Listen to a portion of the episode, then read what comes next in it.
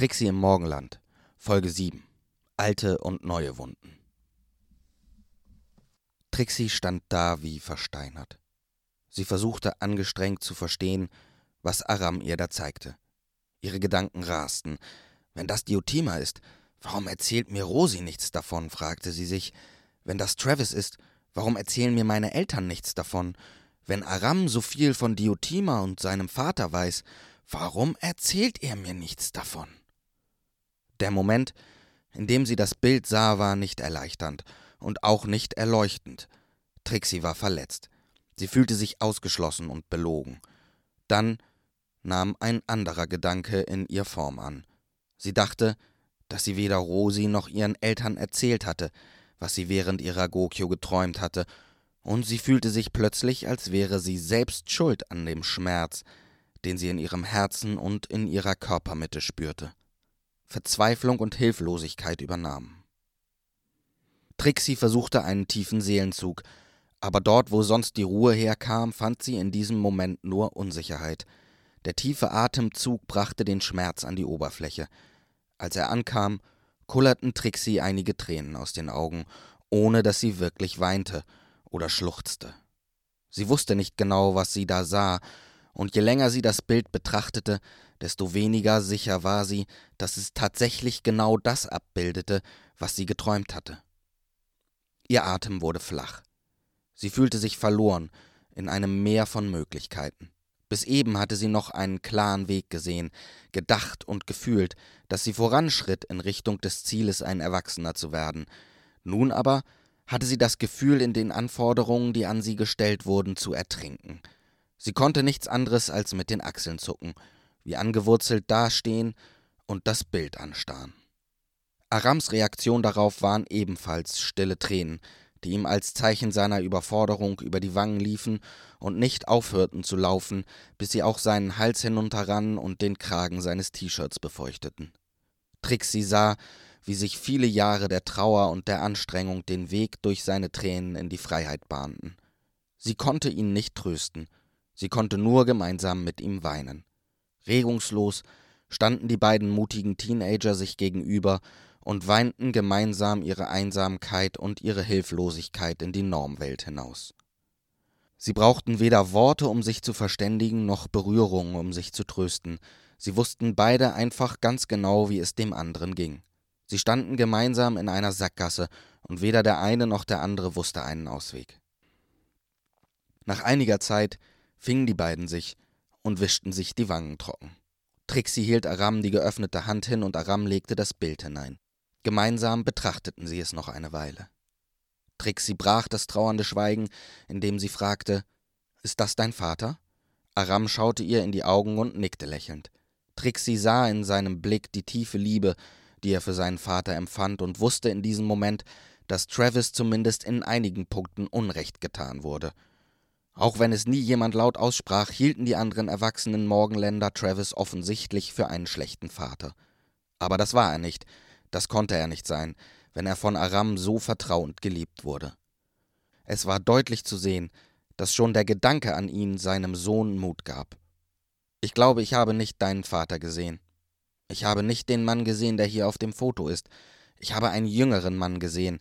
Deshalb habe ich ihn auch für dich gehalten, aber jetzt, wo du hier neben mir sitzt, bin ich mir sehr sicher, dass ich dich sofort erkannt hätte. Wärest du es gewesen, Hätte ich es von Anfang an genau gewusst, dann wäre nie auch nur der geringste Zweifel in mir gewesen. Ich würde dich überall und zu jeder Zeit wiedererkennen. Als Antwort lächelte Aram Trixie erneut an. Wer hat denn das Foto gemacht und wer ist darauf zu sehen? Trixies Kopf begann wieder normal zu arbeiten. Das ist mein Papa mit Mama. Das ist deine Mutter? fragte Trixie erstaunt.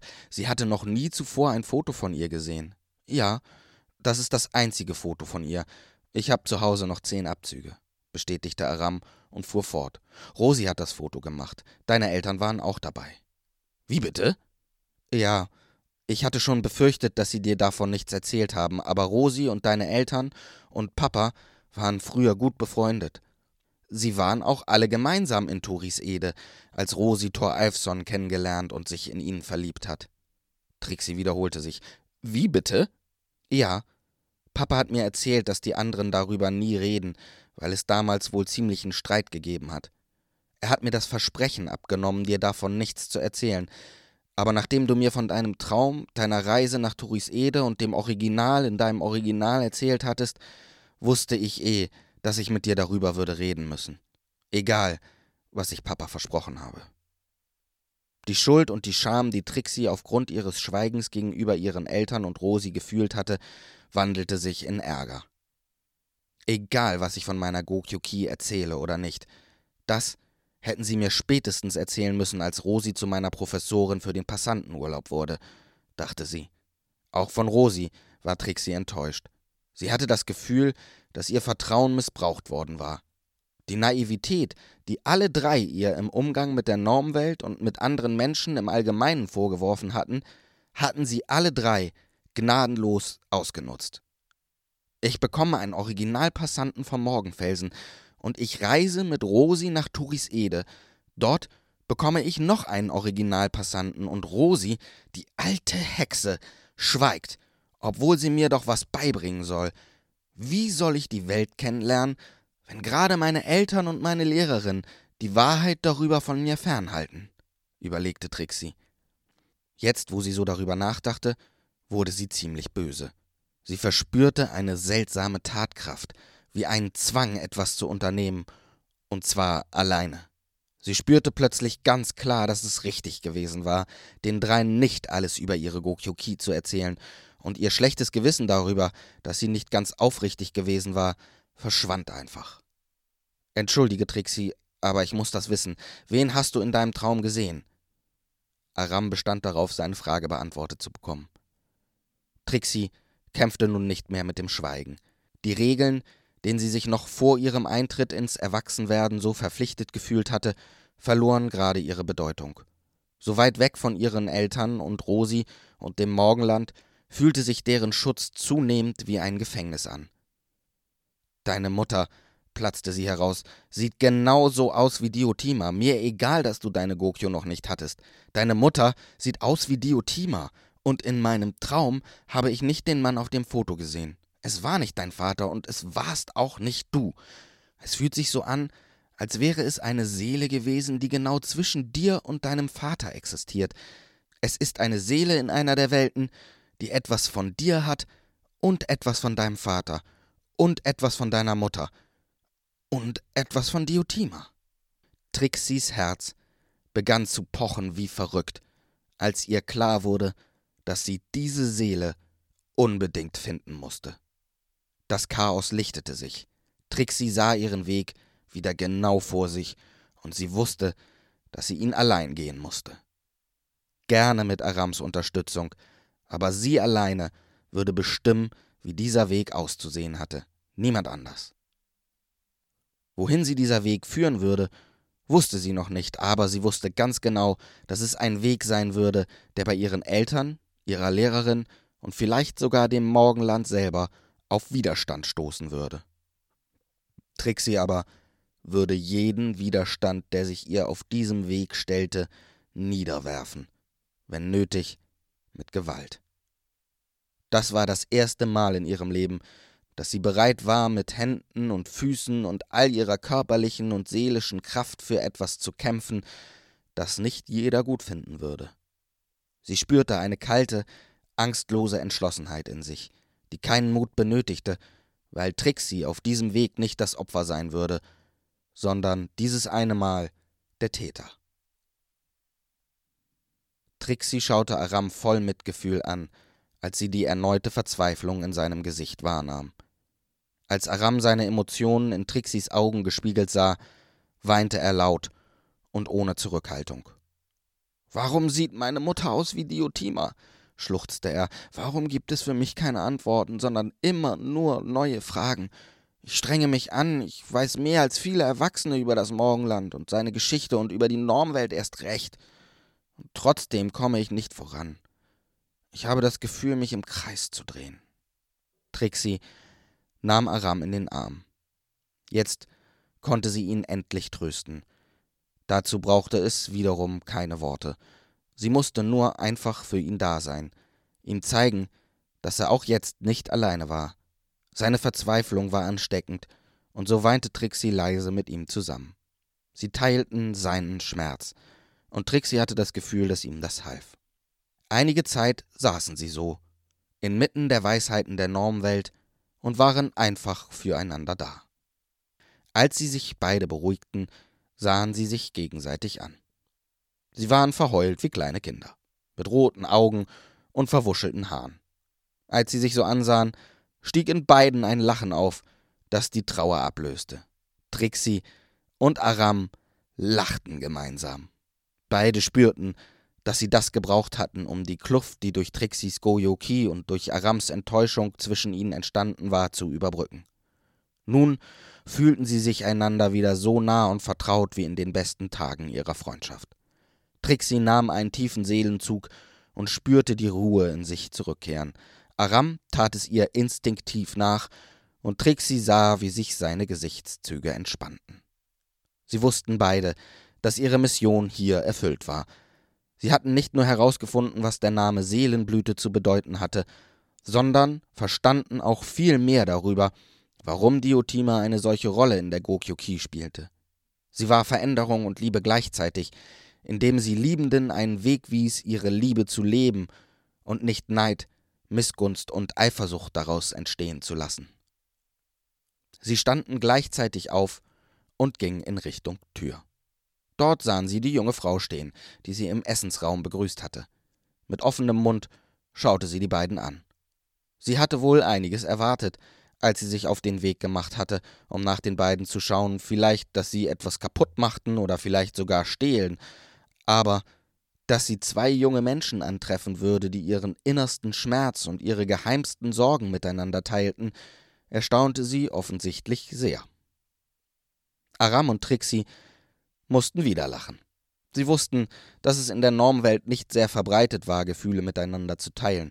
Man machte das hinter verschlossenen Türen. Es wurde als Schwäche aufgefasst. Als sie die Fassungslosigkeit auf dem Gesicht der erwachsenen Frau sahen, da mussten sie beide lachen und fühlten ihre Stärke zurückkehren und fühlten ein innerliches Wachsen. Ich hab euch von unten weinen hören und dachte, ich schau mal nach euch, aber ihr habt hier irgendwie alles unter Kontrolle, oder? Diesmal antwortete Aram mit seinem kleinen Lächeln. Wir haben genauso wenig unter Kontrolle wie jeder andere Mensch, aber wir lassen uns davon nicht stoppen und auch keine Angst mehr einjagen. Jetzt lachte die Frau. So ein Pärchen wie euch habe ich wirklich noch nie gesehen. Wie aus einer Kehle antworteten die beiden, wir sind kein Pärchen, und liefen rot an. Trixie hätte gerne gesagt, dass sie Diotima persönlich kannte und hier nicht hergekommen war, um etwas über die sexuelle Seite der Liebe zu erfahren. Aber dann hätte die Frau sie nicht mehr für besonders, sondern für verrückt gehalten. In ihrer Welt war Diotima eine Figur aus einer mystischen Erzählung, eine Göttin aus längst vergangenen Tagen, die niemals wirklich existiert hatte. Trixie und Aram wussten es besser. Sie gingen an ihr vorbei, die Treppe hinunter und verließen das Haus. Beide fühlten sich wie neugeboren, als sie den Wind im Gesicht spürten. Trixie fühlte sich so erwachsen wie noch nie während ihres Passantenurlaubes und das, obwohl sie heute ohne ihr Zimmer unterwegs war. Oder vielleicht auch gerade deshalb. Es wurde bereits dunkel. Hinter ihnen tauchte die Frau auf. Wissen eure Eltern eigentlich, wo ihr seid? Fragte sie mit einem sorgenvollen Stirnrunzeln. Keiner von den beiden wusste eine Antwort.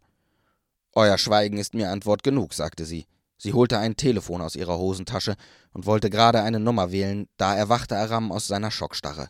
Er hielt die Hand, in der die Frau das Telefon hatte, sanft fest und sagte mit eindringlicher Stimme Bitte nicht. Sie ließ den Arm sinken und schaute Aram erwartungsvoll an. Wir haben Geld für ein Taxi und können es noch nach Hause schaffen, ohne dass uns jemand vermisst. Versprochen. Das Stirnrunzeln kehrte zurück. Und wo wollt ihr um diese Zeit ein Taxi finden? Oben am Bahnhof ist eine Säule für den Taxiruf. Da kommen ganz schnell welche. Diese Antwort war ihr offensichtlich Zeichen genug, dass Aram sich hier auskannte. Das Stirnrunzeln verschwand nicht, während die Frau antwortete. Wenn ihr da vor der Dunkelheit nichts bekommt, dann kommt ihr zurück. Versprochen? Versprochen, sagte Aram.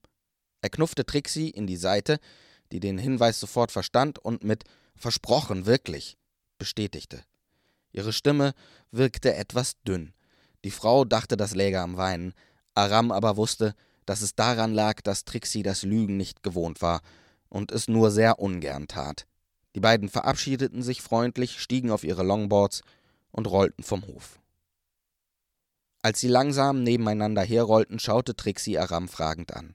Gleich, beantwortete der den Blick. Schweigend rollten sie bis zum Bahnhof. Trixie hielt an. Was ist ein Taxi?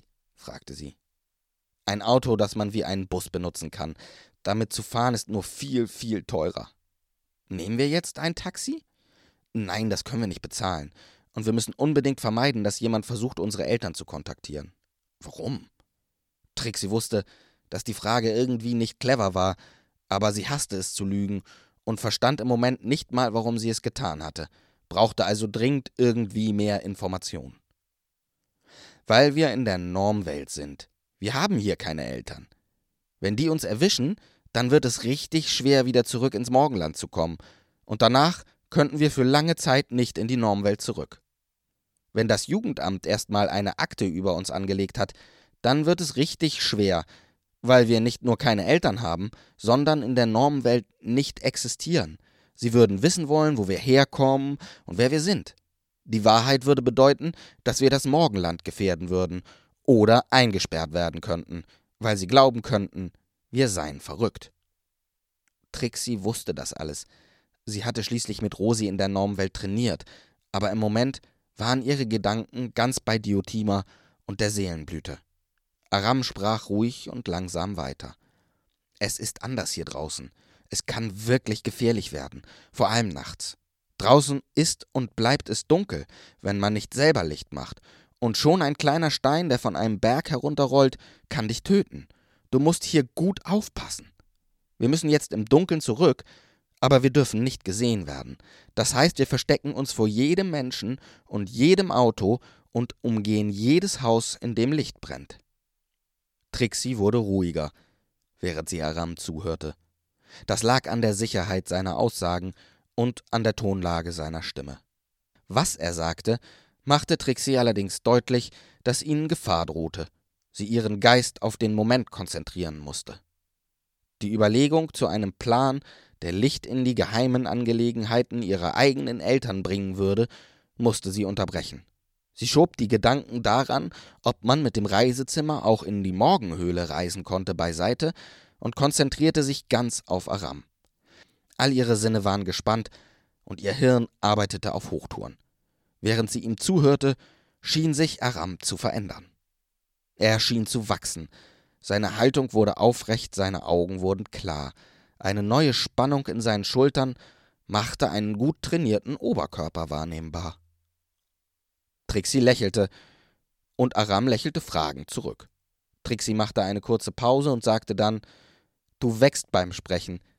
Ich glaube, ich sehe deine Seele blühen. Aram schwieg lächelnd, und Trixie glaubte, ein weißes Leuchten in seinem Solarplexus aufblitzen zu sehen. Du wirst bei unserer Rückkehr zur Gokyo gerufen, sagte sie. Wir werden das nutzen, um endlich mehr über Diotima und deine Mutter und meinen Passanten herauszufinden. Selbstsicherheit durchströmte Trixie, und sie spürte, wie sie von dem Gefühl auch körperlich aufgerichtet wurde. Du blühst aber auch ganz schön, frotzelte Aram, rollte los und sagte in einem frechen Singsangton Dekolleté. Beide lachten und wussten, dass sie niemals das Pärchen würden sein können, das die Frau vom Hofmuseum in ihnen gesehen hatte. Ihre Freundschaft würde immer alles andere bei weitem überbieten. Trixie holte Aram ein, schnappte sich die Hand, die er ihr hinhielt, und Aram startete den Motor seines Boards. Langsamer als auf der Hinfahrt, aber genauso wenig anstrengend, fuhren sie dem Ziel entgegen. Die Unterhaltung versiegte, denn beide konzentrierten sich darauf, die Umgebung im Blick zu behalten – Besonders in der Dämmerung war es schwer, nicht gesehen zu werden, denn man konnte die Scheinwerfer der Autos nicht so leicht identifizieren, und im Zwielicht sah man die Menschen, die in ihren Gärten aufräumten oder die letzten Sonnenstrahlen nutzten, um den Tag im Freien ausklingen zu lassen, kaum. Je dunkler es wurde, umso einfacher wurde es, sich zu verstecken, und eine gute halbe Stunde, nachdem sie aufgebrochen waren, wurde ihr Weg deutlich leichter. Die Sonne war untergegangen. Dementsprechend wurde es allerdings auch deutlich kälter. Trixie fror. Wie weit ist es noch? fragte sie. Mindestens zwei Stunden, kam die Antwort mit der Sicherheit, die Aram offensichtlich in der Normwelt zu eigen war. Während Trixie fror und versuchte, einen schnelleren Ausweg aus der Situation zu finden, wurde ihr klar, dass es tatsächlich keinen gab. Hier konnte keine Abkürzung plötzlich entstehen. Sie konnte nicht einfach bei jedem Haus klingeln und sich eine Jacke leihen. Trixie war sehr froh, dass sie Aram dabei hatte. Ohne ihn wäre sie vielleicht tatsächlich überfordert gewesen. Aram war ebenfalls extrem dankbar für Trixis Anwesenheit. Das war nicht sein erster nächtlicher Ausflug, aber er wusste, dass die Suche nach seiner Mutter durch Trixis Hilfe eine ganz neue Richtung bekam. Im Morgenland hatten Trixis Eltern und Rosi die Zeit genutzt, um sich erneut über die Lage abzusprechen. Sie waren nicht wirklich weitergekommen, weil sie es immer noch nicht geschafft hatten, Travis zu kontaktieren. Auf der einen Seite war er im Moment nicht so einfach zu treffen, da er sich viel in der Normwelt aufhielt, um wieder mehr zu tanzen. Auf der anderen Seite wussten die drei, dass sie ihm würden gestehen müssen, was sie getan hatten, und schoben das Gespräch vielleicht auch deshalb auf. Ich wusste, dass uns diese Geschichte wieder einholen würde, seufzte Frau Lichtert und nippte an ihrem Wein. Jule, wir wussten alle, dass es echt ein Problem sein könnte, und wir haben mit Travis darüber gesprochen, aber der war so blind vor Liebe. Wir hatten keine Chance, ihn mit Worten zu stoppen. Es musste etwas getan werden. Es musste etwas getan werden, stimmte Trixis Papa zu, aber wir wussten alle, dass der Stein nicht für uns gedacht war. Rosi beharrte darauf. Das stimmt auch, aber was wäre mit der Energie passiert? So viel Lebensenergie einfach so aus dem Morgenland zu ziehen. Und da hatten die beiden doch schon ein Kind. Wir haben alles getan, alles gegeben, damit das klappt, und sie hätten es gut sein lassen müssen. Dann wäre Travis jetzt ein Tänzer von Weltrang und Dio eine glückliche Mutter, anstatt wie im Koma auf eine kurzzeitige Erweckung zu warten, immer gebunden an diesen Felsen. Rosi blickte gedankenversunken in ihr leeres Glas. Frau Lichtert ging zu Herrn Lichtert herüber, legte ihm die Hände auf die Schultern und bat ihren Mann Torben, ich glaube, du hast den besten Rat zu Travis. Torben hatte bereits geahnt, dass es darauf hinauslaufen würde, dass er mit Travis über die Rückkehr des Steins sprechen würde, von dessen Existenz Travis noch nichts wusste. Ich werde dann aber reinen Tisch machen und werde ihm auch erzählen, wozu der Stein vielleicht mal gedacht war. Er schaute Rosi und Jule tief in die Augen, während er das sagte, und es gab keinerlei Widerspruch darin zu lesen. Er sah das schlechte Gewissen auch in Rosis Augen. Sie hätten es bei einem Kind belassen sollen. Ich liebe Aram, und er ist für mich wie ein Sohn, aber er hat nicht das Leben gehabt, das ein Morgenländler haben sollte, meinte Torben.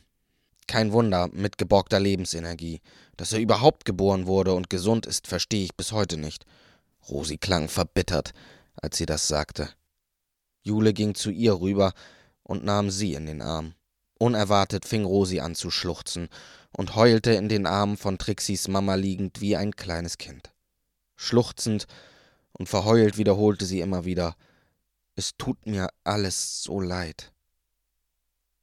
Es war langsam Zeit, nach Hause zu gehen, und Rosi wollte sich auf den Weg machen. Da fiel ihr auf, wo ist eigentlich Trixie?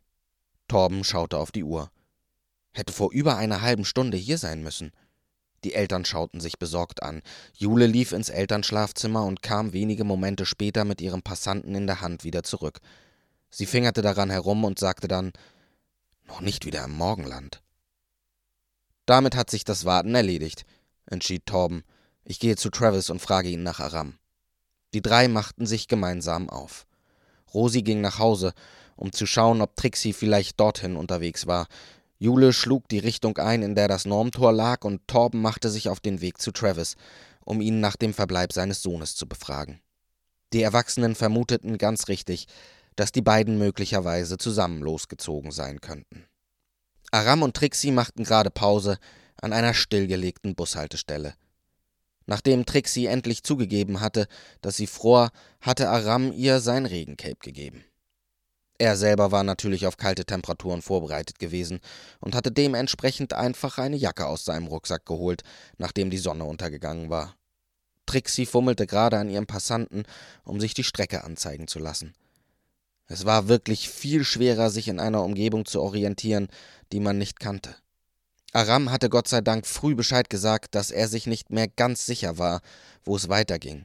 Sie fuhren also schon seit einiger Zeit nach den Anweisungen des Passanten. Nun wollte Trixie aber wissen, wie weit es noch war, und dazu öffnete sie wieder das Menü und ließ sich die Strecke anzeigen. Nur ganz klein vor sich, so dass der Lichtschein nicht so weit zu sehen war. Der Passant zeigte die Straßen und markierte den Weg, den sie fahren mussten, gelb. Nach einigem Ziehen und Drehen und Tippen sagte Trixie, noch ungefähr 30 Minuten, dann sind wir am Tor.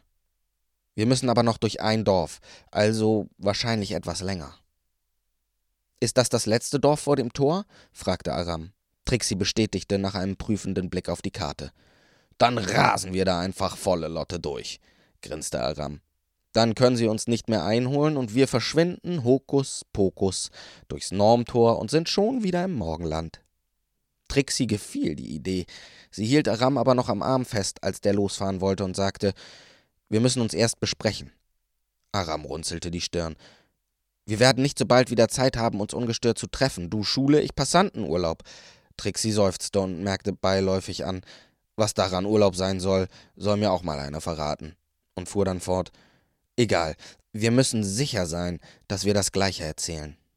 Aram überlegte kurz und sagte, wir sollten so nah wie möglich an der Wahrheit bleiben nicht lügen, nur ein paar Sachen auslassen. Wir erzählen alles, was wir über deinen Namen herausgefunden haben und auch, dass wir die Zeit vergessen haben. Schließlich sind wir ja nur zwei Morgenländler, die an die Abläufe in der Normwelt noch nicht gewöhnt sind. Aram lächelte. Kein Wort über das Foto. Kein Wort zu unserem Plan, ergänzte Trixie. Äh, welcher Plan? erkundigte sich Aram, und Trixie begann ihm zu erzählen, was sie sich in den letzten 90 Minuten schon zurechtgelegt hatte. Als sie geendet hatte, maulte Aram, aber dann müssen wir auf meine Goyoki warten. Das ist kein guter Plan. Du wirst noch diese Woche gerufen, versicherte Trixie ihrem besten Freund. Vertrau mir. Die beiden ordneten ihre Sachen, schnallten ihre Rucksäcke fest und stiegen auf ihre Boards. Trixie schnappte sich das Seil, das Aram unterwegs gefunden und nun am Bauchgurt seines Rucksacks befestigt hatte.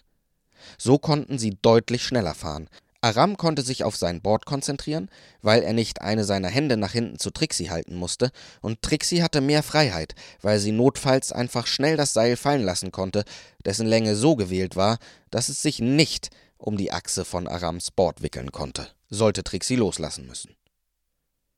Sie atmeten einige Male tief durch, schüttelten kurz Arme und Beine aus, nahmen auf den Boards eine tiefe Haltung ein, um den Luftwiderstand zu verringern, und Aram gab Gas. Nach kurzer Beschleunigung surrte der Elektromotor auf Hochtouren und der Fahrtwind sauste den beiden in den Ohren. Sie waren so schnell, dass sie sich in die engeren Kurven mit ganzem Körpereinsatz hineinlegen mussten. Es machte unglaublichen Spaß. Anstatt sich vor den wenigen Menschen, die noch auf den Straßen unterwegs waren, zu verstecken, grüßten sie laut jubelnd und bekamen darauf überraschend positives Feedback. Während Trixie und Aram durch die dunkle Normwelt dem Morgenland entgegensausten, kam Trixis Papa bei Arams Papa an. Er klingelte und die Tür öffnete sich sofort. Travis war für die wichtigen Sachen immer zu erreichen, dachte er, während die Tür aufschwang. Tom, sagte Travis und schien positiv überrascht zu sein. Trav, antwortete Torben. Verdammt, du siehst jünger aus. Du siehst echt gesund aus. Danke, ich tanze wieder. Die Lebensenergie der Freude kommt zu mir zurück. Ich esse gut und manchmal, da liege ich einfach nur in der Sonne. Torben fühlte ein dringendes Bedürfnis in sich aufsteigen, seinen alten Freund zu umarmen, aber das konnte er nicht tun, bevor der nicht die ganze Wahrheit erfahren hatte. Kurz standen die beiden sich gegenüber, beide überwältigt von positiven Erinnerungen an eine wilde und unabhängige gemeinsame Kindheit. Mit einem kleinen Kopfnicken Richtung Küche und einem Lächeln lud Travis seinen alten Freund ein, einzutreten. In der Küche angekommen, sagte Torben, ich bin hier, um reinen Tisch zu machen. Travis reagierte mit einem seufzenden Ausatmen und setzte sich auf einen der Barhocker, die in der Küche und im Wohnzimmer standen. Ich weiß nicht genau, ob ich das überhaupt möchte. Ich glaube, es ist einfach nötig. Nein, ich weiß es, weil es aktuell ist und unsere Kinder angeht. Travis wurde hellhörig und fragte: Alle? Alle, bestätigte Torben. Du weißt wahrscheinlich, dass Trixie ihre Goyoki hatte. Aram redet über nichts anderes, lächelte Travis. Okay, ich versuche mal, das kurz zu machen, versprach Torben. Das wäre sehr gut, fand Travis. Also, es existiert ein Original, seit einigen Tagen vor Arams Geburt. Es könnte sein, dass Aram nicht gerufen wird, weil das sein Original ist und er deshalb keine Goyoki mehr braucht. Es könnte aber auch der von Aset sein. Vielleicht braucht er jetzt einen, fasste Torben die Überlegungen der Erwachsenen des heutigen Tages zusammen. Wie kommst du darauf? wollte Travis wissen. Der Stein ist ein Original, er sieht inzwischen genau aus wie Dio und ist im Passanten meiner Tochter ins Morgenland zurückgereist. Travis war verwirrt. Zurückgereist? Wo war er? In Torisede, gab Torben mit gesenktem Kopf zu. Rosi, rief Travis mit einer gehörigen Portion Wut in der Stimme. Wir alle, Travis, wir alle. Auch ich und Jule haben mitgemacht. Wir hatten eine unglaubliche Angst um dich und wir waren sicher, dass ein zweites Kind euch auffressen würde. Ihr hattet beide doch schon keine Energie mehr über. Ist das nicht auch fast passiert? Wir hatten außerdem Angst, was mit dem Morgenland passiert, wenn es versucht, euch zu helfen. Wir dachten damals, der Morgenfelsen würde einfach immer weiter kalben, bis er weg ist. Wir alle leben seitdem fast ohne unsere Passanten und wir alle achten seitdem darauf, dass wir das Morgenland nicht schwächen. Azet hat sein Leben hier sogar ganz aufgegeben. Als Torben das sagte, begann Travis zu weinen. Glaubst du, das ist es, was ich wollte? Glaubst du, ich habe das mit Absicht gemacht? Ich vermisse Azet jeden Tag. Meine Frau ist eine Göttin. Wie sollte ich glauben, dass sie fast keine Lebensenergie hat, weil sie immer nur ausgegeben hat und nie angesammelt? Wie sollte ich das wissen? Azet hat gesehen, dass es für das Leben in der Normwelt nur ein Verständnis dafür braucht, wo die eigenen Grenzen sind, wann die eigene Energie aufgebraucht ist und wie sie wieder aufgefüllt werden muss. Die Menschen in der Normwelt funktionieren so, und Azet hat sich das ausgesucht, weil er es für ehrlicher hielt. Habt ihr mal daran gedacht, dass das auch Dios Passant sein könnte? Habt ihr mal daran gedacht? Als Travis das sagte, entglitt Torben jede Miene, und plötzlich wurde ihm kalt klar, wie stark sein Handeln und das seiner Freunde damals von Eifersucht geleitet gewesen war. Nein, haben wir nicht. Torben wurde sehr leise, Vielleicht waren sie schuld daran, dass Aram von seiner Mutter getrennt worden war. Es tut mir leid. Es entstand ein kurzes Schweigen. Wo sind die beiden? Jule und Rosi? Torben stand neben sich. Nein, Mann, Aram und Trixie. Ja, wir suchen sie. Wir vermuten, sie sind in der Normwelt. Travis war erleichtert, das zu hören, und das verwirrte Torben noch mehr. Warum erleichtert dich das? Glaube mir, wenn Trixie mit Aram in der Normwelt ist, dann braucht ihr euch keine Sorgen zu machen. Dann ist es einfach nur so schön, dass sie die Zeit vergessen haben. Aram kennt sich aus. Er ist schon seit Jahren dort alleine unterwegs. Torben grinste. Warum überrascht mich das nicht? Travis grinste auch und zuckte mit den Achseln. Ich sage den anderen Bescheid. Torben holte seinen Passanten heraus, tippte und drehte daran herum und war dann mit Jule und Rosi verbunden. Kommt zum Normtor, wir müssen uns keine Sorgen machen, ließ er sie wissen. Dann stand er auf und ging zur Tür. Los, forderte er seinen alten, neuen Freund auf, ihm zu folgen. Travis stand auf und folgte ihm, und als sie das Haus verließen und wie immer die Tür offen ließen, weil sie ja im Morgenland waren und ihnen nichts passieren konnte, da schlug Travis seinem alten neuen Freund auf die Schulter und der sah seine Gelegenheit gekommen, drehte sich um, umarmte Travis und sagte: Entschuldige bitte. Travis schwieg, aber Torben wusste, dass ein guter Anfang für eine Versöhnung gemacht war. Als sie nach einem kurzen Spaziergang am Normtor ankam, warteten Jule und Rosi bereits dort. Torben ergriff sofort das Wort und sagte: Es könnte Dios Passant sein. Den beiden Frauen entglitten die Mienen genau wie Torben zuvor. Sie bemerkten die gelöste Stimmung zwischen den beiden Männern und umarmten Travis zur Begrüßung. Als Trixie und Aram fast am Tor zum Morgenland angekommen waren, fing Trixies Passant plötzlich an, rot zu leuchten und dann zu blinken. Nächste Möglichkeit halten, rief Trixie Aram zu. Der Elektromotor hörte auf zu surren. Trixie ließ das Seil los und beide rollten langsam aus. Aram drehte sich im langsamer Werden um und sah, dass Trixie an ihrem Passanten rumspielte. Ich habe doch vorhin versucht, meine Mutter zu lokalisieren am Bahnhof. Ich glaube, uns erwartet direkt hinter dem Tor ein gehöriges Donnerwetter. Jedenfalls scheint sie dort zu sein. Sie rollten weiter und beschmierten sich noch hier und da mit Matsch, so dass sie wirklich bemitleidenswert aussahen, bevor sie den Tunnel betraten, der sie zurück nach Hause führen würde. Jule, Rosi, Torben und Travis hörten ein Ploppen, gleich nachdem sie sich begrüßt hatten. Sie hörten es im Tunnel rumoren, und dann belauschten sie ihre Kinder bei ihrer Unterhaltung und waren sehr, sehr erleichtert.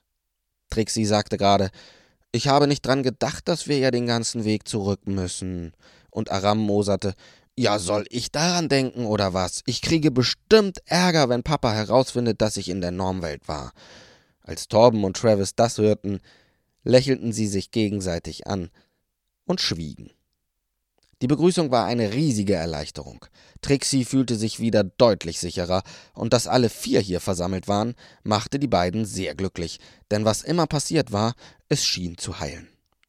Trixie und Aram verabschiedeten sich, und alle bekamen vom Morgenland eine gehörige Abkürzung spendiert, so dass es zu den Häusern, die eigentlich drei Kilometer voneinander entfernt waren, jeweils nur einige Dutzend Meter waren.